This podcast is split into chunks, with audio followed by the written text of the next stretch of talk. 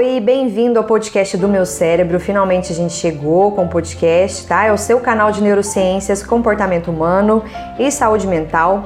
Hoje nós somos mais de 119 mil seguidores no Instagram, 75 mil no Facebook. E se você ainda não segue a gente, junte-se a nós, né? Já somos milhares de pessoas interessadas em conhecer mais sobre o cérebro. Eu sou Dani Malagoli, jornalista, mentora de comunicação e uma das apresentadoras desse programa. E aqui você vai ouvir entrevistas, artigos, reportagens, enfim, muito conteúdo sobre o seu cérebro. E no episódio 1 desse podcast, para a gente começar o ano com chave de ouro, nós vamos falar de hábitos. Quem nunca começou o ano né, com aquelas promessas, eu vou fazer isso, eu vou deixar de fazer aquilo, e aí chega o fim do ano ou bem antes e você não conseguiu cumprir as suas metas, criar um hábito e manter esse hábito. Por que será? Né? Como que o cérebro reage a mudanças? O que, que é o hábito? A gente precisa do hábito? O que, que acontece que algumas pessoas conseguem criar e manter esses hábitos ao longo da vida e outras não? O que fazer? Isso é só um pouquinho do que a gente vai falar hoje no episódio 1 e para isso eu convidei o psiquiatra, cofundador do MEV Brasil, que é Medicina de Estilo de Vida, professor da Faculdade de Medicina da UFO, Luiz Carlos de Oliveira Júnior. Oi, Luiz. Oi, Daniela, tudo bem? Obrigado, é um prazer estar aqui no no primeiro episódio do podcast do meu cérebro. Como está o seu cérebro hoje? Ah, tá legal. Acordou acordado. Acordou bem, né? Acordou bem. Luiz, vamos lá para a gente entender um pouquinho sobre mudança de hábito. A gente precisa entender o que é hábito, né? Como que a gente pode definir? Tá, hábito não, não é um assunto novo. Hábito é, é aparece na vamos dizer, não, não no meio acadêmico, porque é muito anterior, até na filosofia, desde a época dos gregos. Aristóteles, por exemplo, vai quando é pedido que se defina o que é virtude, é, ele, ele primeiro está tentando definir o que é uma vida feliz. Né? Que é o objetivo do ser humano.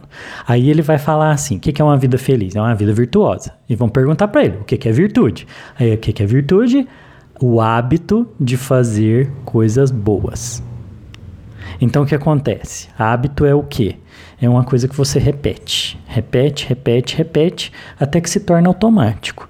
Então, lá desse contexto grego, o que, que vai ser uma virtude ou vai ser um vício? É algo que repetidamente eu faço, com resultado bom ou ruim para minha vida, ou para a vida dos outros, e que é, de tanto fazer se torna quem eu sou. É, é, parte da nossa personalidade. Passa a fazer assim. parte, então passa a ser uma coisa automática.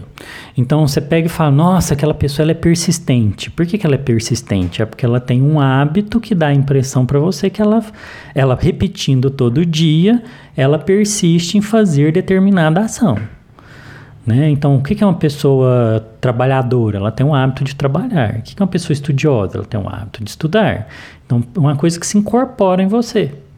Agora, Luiz, tem alguma área né, no cérebro envolvida na construção desse hábito? Eu até li um, um, estudo interessante e o artigo fala que tem, por exemplo, um tipo de neurônio que regula, é, que é como se controlasse uh, a construção do hábito. Isso é de fato, isso existe no cérebro? Em todo, todo comportamento não está solto no, no, solto no ar, né? Todo comportamento é gerado por um circuito cerebral. Então, tudo aquilo que você faz é comportamento, pensamento, o que você fala, o que você, os seus movimentos, tudo isso é comportamento. E tudo todo, tá no cérebro. E todo comportamento é gerado por um conjunto de neurônios. Os neurônios que vão receber um estímulo, então assim, neurociência é um negócio assim, parece extremamente complicado, mas não é não.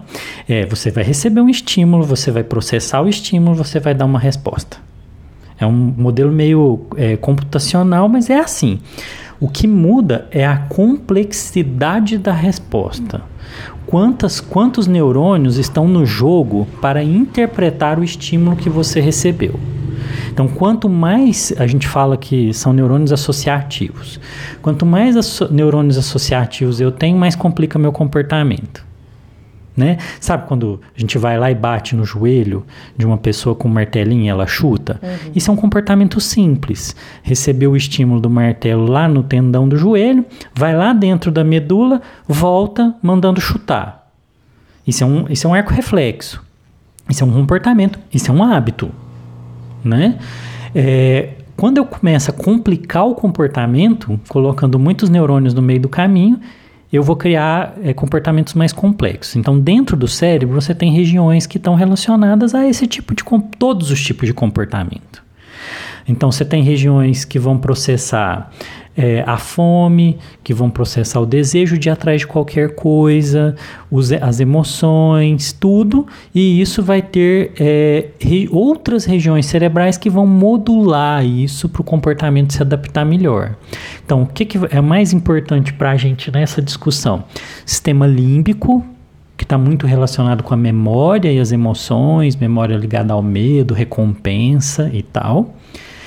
É, tem uma região do cérebro que são dos circuitos dos gânglios da base, que estão ligados a, é, a, comportamentos automáticos, como movimento.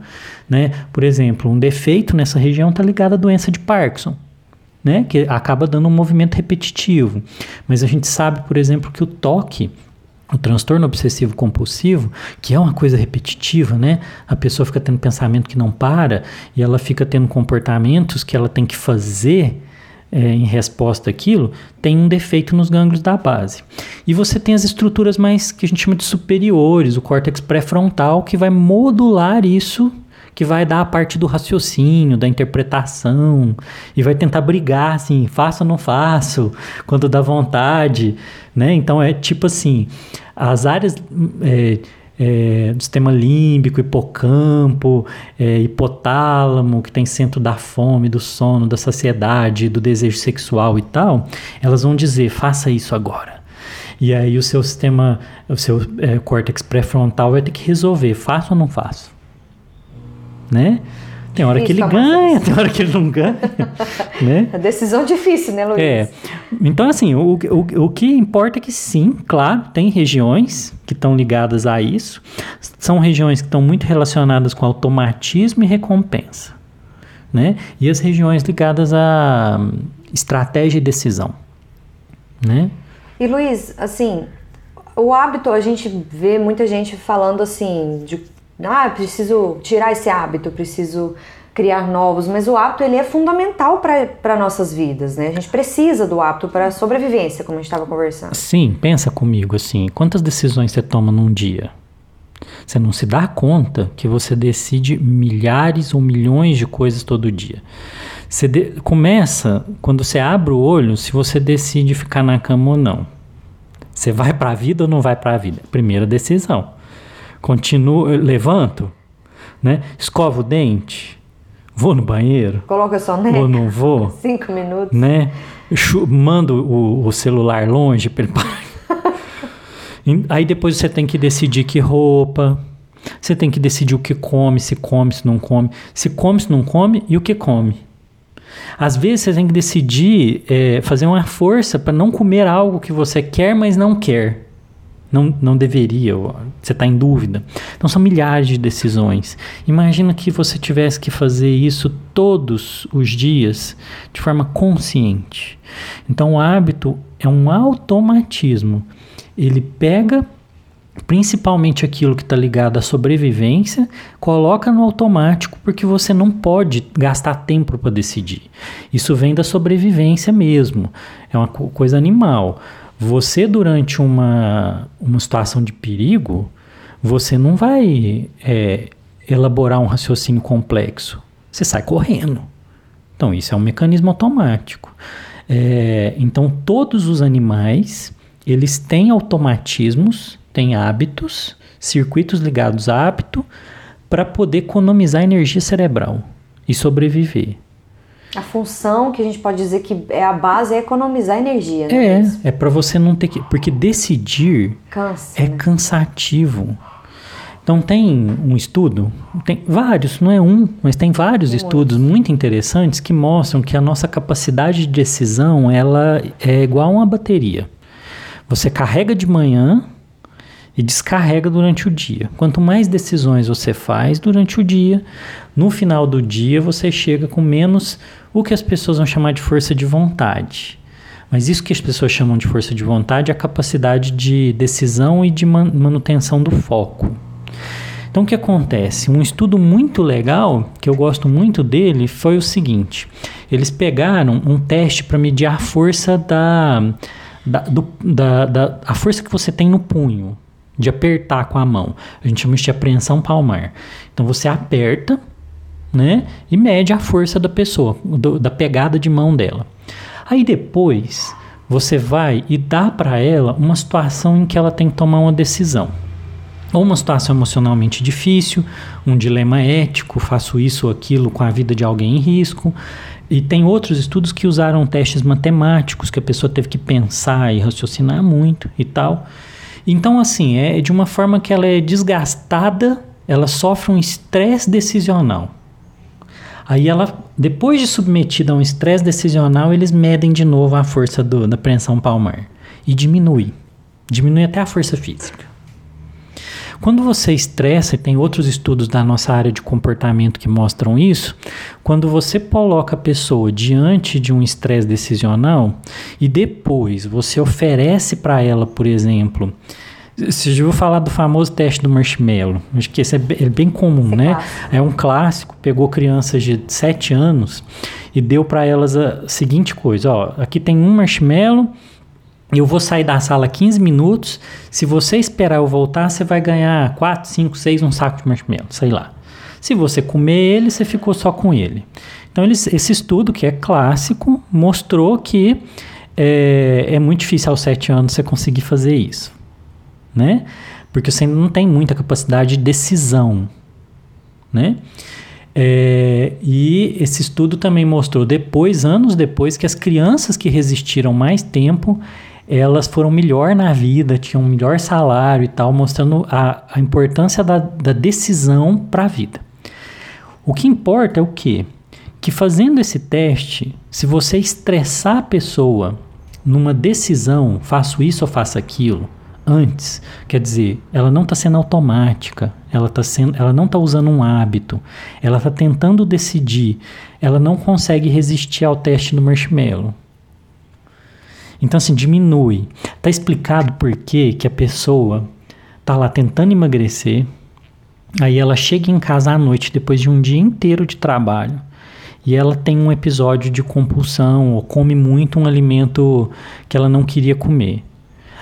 É porque ela estava estressada. Mas quem não está estressado às sete da manhã com o trabalho? O que, que aconteceu então? Você ao meio-dia estava estressado. Por que, que você não comeu uma caixa de chocolate, um, um pote de sorvete na hora do almoço? A maior parte das vezes é, é no final do é dia. É porque você sofreu tanto estresse decisional que a sua força de vontade não existe mais de noite. Que interessante, Luiz. Isso é muito legal para a gente poder ter esse, essa noção, talvez, né, durante o dia, para a gente evitar chegar nesse ponto, vamos colocar Isso. assim. Isso. E aí a importância também de você ter claros hábitos bons, porque quando precisar ter alguma coisa automática, é melhor que o automático seja bom. Seja bom. Né? Daí é que vem o negócio do hábito, né? Porque se você constrói um hábito que ele é saudável, quando você estiver sob estresse, você não vai ter que decidir. Se você quer que a sua vida vá no piloto automático, então que pelo menos a rota que esteja programada seja boa. A gente tem que entender aqui, Daniela, o arco do hábito. Né? A gente, na, na ciência do comportamento, a gente fala muito sobre é, o arco do hábito. O arco do hábito é o seguinte: é, o hábito ele, ele é construído sempre ligado a um gatilho, que pode ser pensamento, pensamento cognitivo, emocional, situacional, né? alguma coisa liga aquele, aquele comportamento que a gente está chamando de hábito com o objetivo de conseguir uma recompensa, que pode ser uma recompensa prazerosa ou um alívio de dor. Né? Então é porque assim os seres vivos, eles, os, os, os animais, eles trabalham nesse sentido né? É, ou ir atrás de alguma coisa que os alimenta em, em vários sentidos, né? Com prazer, ou vão é, é, fugir da dor, ter o alívio né, de uma coisa que é uma situação que é desconfortável e dolorosa, ou do medo. Então são esses dois tipos de movimento. Às vezes tem coisas mais complexas, mas caem nessa mesma base. Prazer e dor, né? Vamos colocar É, assim. ir atrás de uma coisa que tem prazer ou fugir da dor, às vezes essas duas coisas são associadas. A natureza às vezes associa um prazer de forma a fazer você correr da dor. Mas, assim, né, é- isso é bem complexo. Então, é, você tem, um, você tem um, um gatilho. Você tem um hábito, tem uma recompensa. Então, você ou muda o gatilho, então você controla o ambiente, você muda o hábito, você reescreve o hábito ou você muda a recompensa. Então você vai mudar um, a, a- a- grosso modo, de forma simples assim. Então, por exemplo, na- nas terapias de cognitivos comportamentais, a gente vai trabalhar desse jeito. Então, se no meu ambiente, vamos dizer, né, eu chego em casa ansioso, estressado, e aí eu tô cansei de decidir, é, tô cansado, eu preciso comer alguma coisa, é, tem uma, uma baita de uma lasanha congelada no meu, lá no, minha- no meu freezer. Eu- o que, que vai acontecer? Vai ser difícil resistir. Vai ser difícil. Biologicamente falando, Isso. né, Luiz? Agora pensa. É, Neurobiologicamente. porque assim, é muito carboidrato, é gordura, é algo que a natureza escreveu no nosso cérebro, na nossa, no nosso metabolismo, que é energia para poder resistir ao estresse. Né? Então, é, existe uma relação. Né? O cérebro está em função da sobrevivência. A gente tem um- uma visão é, cerebrocêntrica, né? que a gente acha que assim, o cérebro manda em tudo. Não, ele está a serviço do corpo. Tem que lembrar isso, né? Ele está lá para fazer o corpo sobreviver, né? Então, é, quando você tem uma situação de estresse, seu corpo precisa do quê? Energia para lutar. Ele vai pedir para o seu cérebro vá atrás de algo que tem energia. A lasanha que está no congelador. Agora, vamos controlar, vamos mexer nisso, né? Eu posso fazer uma outra coisa em vez de comer lasanha. Posso ir correr quando eu estiver estressado. Posso comer uma comida saudável. Aí eu vou ter uma outra recompensa também. Mas posso controlar o ambiente. Não tenha a lasanha congelada no seu freezer. Não tenha chocolate na dispensa. Não tenha sorvete. Porque se, se isso é o, é, é, o, é o hábito que está construído, controla o ambiente. Coloca outro. Não é fácil, né? Mas eu brinco às vezes assim, o esforço para poder sair de casa às nove da noite, depois de um dia inteiro de trabalho, cansado. Você vai pegar o carro, dirigir, ir no supermercado, entrar na fila, comprar lá. Não, você não vai fazer isso. Você, prefere nem comer do que fazer isso para comprar Quem lasanha. nunca, né? Quem nunca, né, Luiz? Você vai. Quantas vezes eu cheguei em casa e desisti até de jantar? Porque eu já estava tão Dormiu. cansado. Ah, não, dormi. Não, neurocientificamente o cérebro não quer, né? Quer economizar energia. Sim. Então, assim, é, é, o, o, o hábito, ele é uma coisa muito curiosa e muito engraçada quando você olha sobre esse ponto de vista, né? E quando você conhece isso, você começa a ver o automatismo funcionando na sua vida. E às vezes você tem que, que é, substituir o automático e rápido por algo que é lento, decisional, até que isso se torne um hábito. Tem estudo que vai mostrar que você gasta. Isso é uma polêmica na literatura, né? Tem estudo que fala que você precisa de 66 dias repetindo um hábito para poder ele se tornar um- uma ação para ele se tornar um hábito. Outros falam 21. Aí dão assim, Não tem uma- um, consenso em relação até porque cada né? até porque cada isso que a gente está chamando de hábito é uma coisa é, cada um é mais complexo que, a, que o outro né tem é, fatores contextuais emocionais cognitivos que tornam algo é, mais fácil de se tornar um hábito do que outros ou mais fácil para uma pessoa do que para outra porque existe a questão do contexto para formar o hábito, né? Do ambiente. Então isso tudo tem que ser levado em consideração. Então Por isso que muita gente fica frustrado, né? Ah, fulano consegue, eu não consigo. O ideal é a gente entender isso, que é muito particular a construção do hábito para cada um, né, Luiz? o hábito ele tem que ser dissecado. Ele tem que ser entendido, estudado para que você consiga intervir nele é, da, da, forma mais assertiva possível. Você tem que entender como ele foi construído, em que contexto ele foi construído, com que função ele foi construído, por que, que ele se perpetua, por que, que ele é necessário agora, o que poderia substituir melhor, qual a interpretação cognitiva e emocional daquilo que a pessoa faz, né? Para poder tirar aquilo do automático tornar consciente para ele modificar e se tornar automático de outro jeito. Agora, Luiz, você também é nutrólogo, né? Sim, eu fiz especialização em nutrologia, então, na Associação essa, Brasileira de Nutrologia. Essa questão da, da, nutrologia é muito interessante, como que a alimentação interfere na saúde cerebral. A gente fala muito isso no meu cérebro, né? E o que não falta são estudos, né? Mostrando essa relação.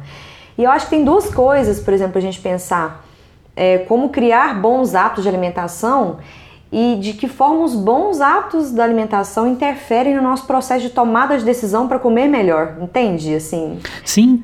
É, é, sabe o que que, é, que que mudou de mais interessante na, na, na ciência da nutrição, do, do da alimentação de um, das últimas décadas para cá? Foi que até até pouco tempo atrás, a nossa ideia seguia aquela regra da vovó: saco vazio, não para em pé. O que, que era comida?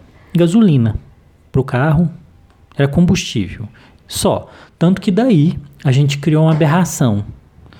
Não importa o alimento, desde que ele tenha energia, a gente come. Essa é a base da indústria alimentar, da, da, do alimento industrializado.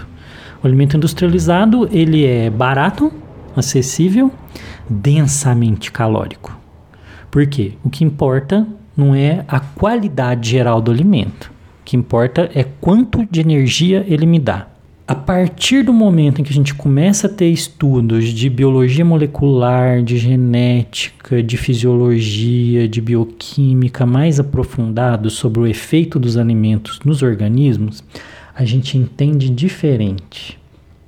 Não é só energia, é quem você é Tá. Então, assim, você, todos nós, vamos, digo verdades, nós somos um empilhado de comida. É, ué. Você é proteína, carboidrato, gordura, água, sais minerais, vitamina. Você é comida. Né? Então, os constitui seu corpo. A porcaria que você coloca pra dentro é você. faz você se tornar uma porcaria. Você coloca uma coisa boa, você vira uma coisa boa. É, cérebro.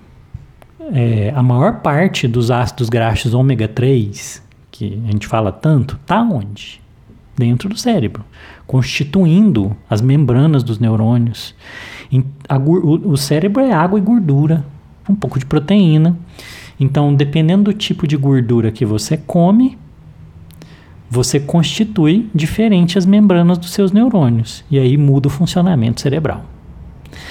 Agora vem uma outra coisa que aí é o que é mais fenomenal. Hoje a gente entende a comida como um sinal químico. A comida comunica algo para o seu corpo.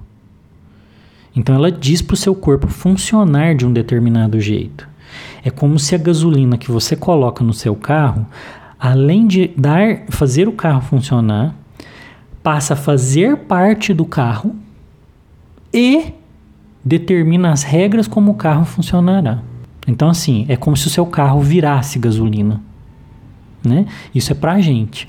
Aí, dependendo do que você come, muda seu comportamento. Né? Tem relação aí é, de consumo de carboidratos simples com ansiedade. E os carboidratos simples eles criam eles facilitam a formação de hábitos desse tipo de compulsão alimentar da pessoa está cada vez mais atrás de doce né? De porque ela quer a recompensa que isso dá.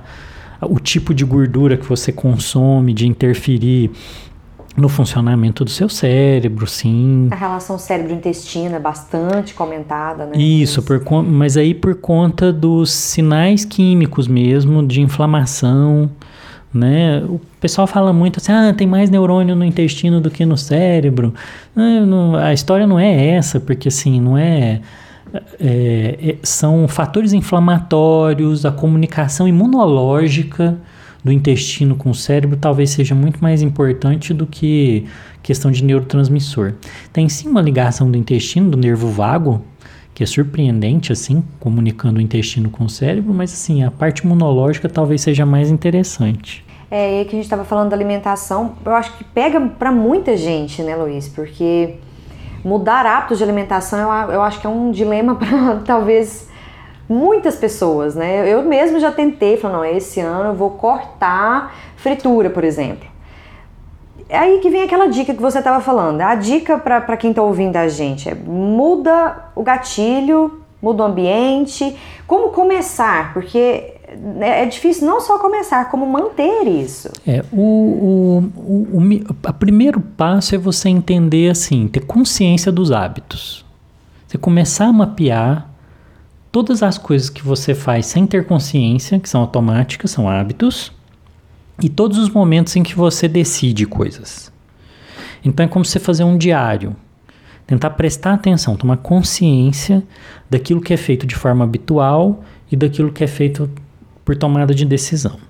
Aquilo que é feito de forma habitual, você parar e falar assim: por que, que eu estou fazendo isso? Há quanto tempo eu faço isso? Eu tenho consciência de que eu faço isso de forma automática? O que, que eu ganho? poderia ser substituído por outra coisa mais vantajosa? Então, assim, aí você está estudando seus hábitos. Depois que você estudou, é, o, o, ideal é que você comece pelos hábitos mais fáceis. Aquilo que você fala assim, ah, não, isso aqui vai ser mais fácil de mudar. E você comece construindo mini hábitos. Você começa com pequenas coisas. Então, assim, ah, eu preciso fazer atividade física, eu não faço nada hoje. Aí a pessoa pega e fala assim: nossa, como é que eu vou tornar hábito ir na academia todo dia, fazer uma hora, uma hora e meia de não sei o quê? Ah, é, é muito esforço. Mas você pode tornar um hábito, um mini hábito, dar uma volta no quarteirão todo dia a pé. Pode. Você começa por aí. Todo dia de manhã eu vou dar uma volta no quarteirão antes de lá comprar pão na padaria. Isso vai, vai, no decorrer dos tempos, se tornar um hábito. Depois você pode aumentar para duas voltas, três voltas, até que daqui a pouco você está andando 5 quilômetros, 10 mil passos no dia. Então a construção de hábitos ela tem que ser é, assim aos poucos mesmo, substituindo um por outro. É por isso que muita gente acha que fica frustrado, porque faz metas enormes, né, Luiz? Início de ano, por isso que a gente trouxe esse tema. Faz aquele monte de meta que neurocientificamente o cérebro não vai conseguir, ele não vai resistir, né? É por isso, porque o gasto de energia é gigantesco, mas tem um Exatamente. outro motivo. Aquilo que é muito demandante de decisão tem uma certa aversão. Então a gente entra no estímulo condicionado, né? Uma coisa bem comportamental mesmo. Eu vou, saio de casa, vou na academia. Chego lá, eu sinto o desconforto de fazer aquilo, não é prazeroso e tal. Aí eu saio da academia, alivia aquele desconforto. O que, que seu cérebro vai entender? Não vou na academia. Lá eu só vou sofrer. Então, se eu vou e tenho uma pequena vitória, andei 10 minutos de esteira, não sofri, não me custou muito, no outro dia meu cérebro não tem oposição a fazer 10 minutos de esteira de novo.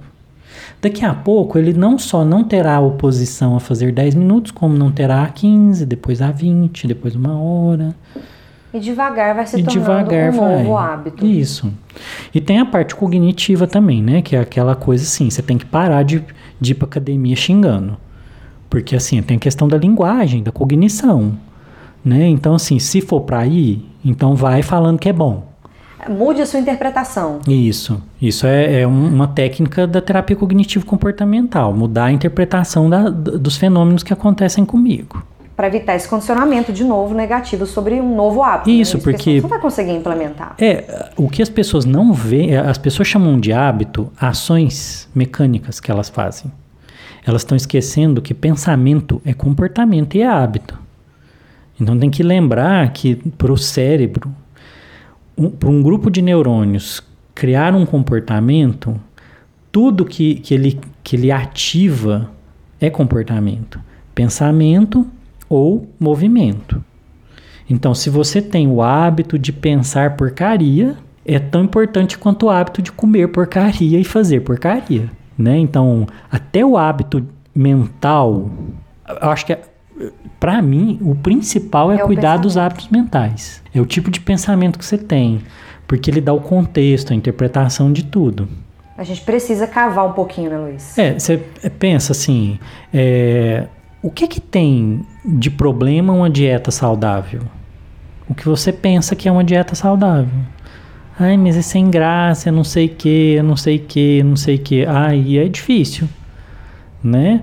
Agora, é, se você pensar, não, essa comida industrializada, processada, ultraprocessada, isso é lixo. Aí você, você vai comer lixo? Você não vai querer comer lixo. Então, tá vendo como que o pensamento modifica? É por isso que eu acho que o estudo do cérebro nunca esteve tão em alta, né, Luísa? Assim, a gente fala muito, a gente vê muito falar em saúde mental, em autoconhecimento, com todas as limitações, né, que existem a gente se conhecer, né? Eu... Mas é importante, é, não tem outro caminho, eu acho. Eu gosto, eu gosto de usar de uma certa arrogância e dizer para todo mundo, tudo é comportamento. A coisa mais importante, eu, eu gosto de brincar que eu estudo a coisa mais importante que existe tudo é comportamento. Todos os problemas e soluções do mundo são comportamento.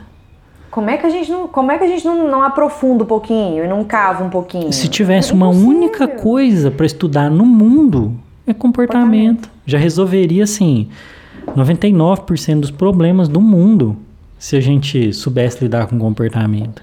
Não teria guerra, não teria é, problemas de relacionamento, né, de um casamento, um namoro, não teria problema em trabalho, não, não teria nem problema econômico no mundo.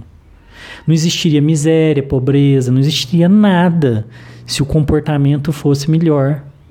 Eu acho que é a questão de resolução de conflitos inerentes às relações humanas, né, Luiz? Mas de uma forma mais saudável, mais harmoniosa, que eu acho que depende absurdamente da gente estudar como que a gente percebe o mundo. É, você vê quais são, quais são, se você for dar uma olhada, né, as revoluções do pensamento é, nos últimos anos, uma das as maiores foram no, do ponto de vista de comportamento. O Daniel é, Goleman, né, do, da, inteligência da, da, da, da, inteligência emocional, tem o Kahneman da, da economia comportamental, né? Então, vendo a economia não do ponto de vista de dinheiro, mas do ponto de vista de comportamento, né? de como que as pessoas se comportam ao lidar com dinheiro. Uma revolução que o cara fez mereceu o prêmio Nobel. O que, que é o que nós estamos assistindo hoje com é, todas essas empresas de tecnologia é, mapeando, coletando dados, né, o Google, o Facebook e, e, toda essa turma e a discussão de inteligência artificial. Isso é o que? Leitura de comportamento em massa, né? É os seus hábitos de consumo, seus hábitos de pesquisa, os seus hábitos de tudo. O que, que é isso? Comportamento. Voltamos, Hábito. Voltamos ao ponto inicial. Hábito. Muito interessante, né, Luiz? Acho que a gente precisa falar tanta coisa, mas para a gente começar a encerrar esse episódio 1 do podcast do meu cérebro, se a gente pudesse fazer um resumão, então, do que a gente falou aqui hoje, né, com base em vários estudos que a gente vai colocar na, na descrição do, do podcast, era a gente precisa se estudar um pouco, estudar como a gente percebe o mundo, porque só a partir da gente olhar um pouco pra gente é que a gente consegue ter um ficar menos inconsciente diante dos hábitos que a gente tem, né, Luiz? Esse é o passo um. É, passo um é você precisa entender que hábito existe com uma função que é economizar energia do cérebro. Identifique os seus hábitos. Então, para isso, você tem que se conhecer. Né? Identifique o seu padrão de hábito e o seu padrão de decisão. A partir daí, você consegue construir hábitos diferentes. E né? aí é começar com metas bem pequenas. É, é melhor começar devagar, porque a, a, lógica é economizar energia. Evitar essa comparação, que eu acho que isso frustra bastante gente. Terceiro, é, continue, persista até que se torne um novo hábito. Não tem outro jeito. Não, você tem que. Não tem milagre, né? É, a, é, quer ser feliz? Ó, vamos pegar lá gregos, né? Os gregos são sabidos até hoje, os gregos antigos. Então, igual Aristóteles. Você quer ser feliz? Então, para você ser feliz, você tem que ter ser virtuoso. Ser virtuoso é o quê? Bons hábitos. É repetir até que se torne parte de você. Acho que é necessário, de uma vez por todas, a gente parar de acreditar em certas receitas milagrosas, porque eu acho que ainda tem gente que pode esperar um resultado é, fácil, sem fazer esforço, acho que... É, mas é porque é o modo... É, é o modo, modo cérebro operante. É, é tentar ver se tem uma, uma, um, um, um atalho. Um jeito mais fácil de economizar. Você tem um atalho. Para economizar, né? É. É, tem uma frase que eu gosto muito de um livro, que eu sempre falo dele no meu blog, no meu Instagram, é o livro Oportunidades Disfarçadas. E o autor fala da nossa resistência ao novo. Eu acho que isso é inerente ao cérebro humano. Porque o novo nos retira da zona de conforto. É, do ponto de vista, né? Nós estamos aqui no cérebro, no meu cérebro. Então, assim, do ponto de vista é, do tecido cerebral, tudo que é novo exigirá o quê? A formação de novas conexões sinápticas. Quer dizer, gasto de energia e de e de material físico. Por isso é que a gente resiste ao novo, porque vai demandar muita energia construir novas redes neurais. Luiz, acho que muita coisa precisa ser dita, principalmente do estilo de vida, né? Espero que quem, que você que ouviu a gente aqui, pense um pouquinho no seu estilo de vida, como é que tá, né? O Luiz trabalha com medicina de estilo de vida. Isso, a gente tá lá no MEV Brasil. Isso. Né? Se, se quiser seguir a gente no Instagram, arroba MEV Brasil, e a gente tem o site do mevbrasil.com .com, só .com, não tem BR. É, trazendo a medicina do estilo de vida, falando de bons hábitos para saúde, isso tudo. Tá certo. Obrigada para você que ouviu a gente até aqui. A gente volta com mais um episódio de podcast em breve, mais entrevista, mais artigo. E é isso.